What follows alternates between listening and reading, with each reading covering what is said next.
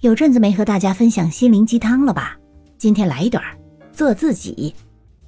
被采访的人是这么说的：Let them judge you, let them misunderstand you, let them gossip about you。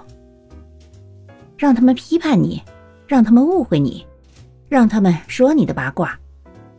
Their opinions aren't your problem.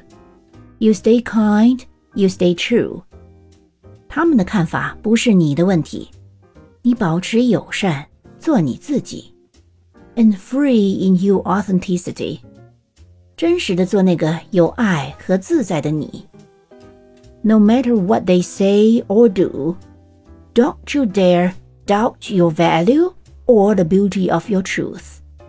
不管他们说什么、做什么，你千万不要质疑自己的价值和你的真实之美。 你学会了吗？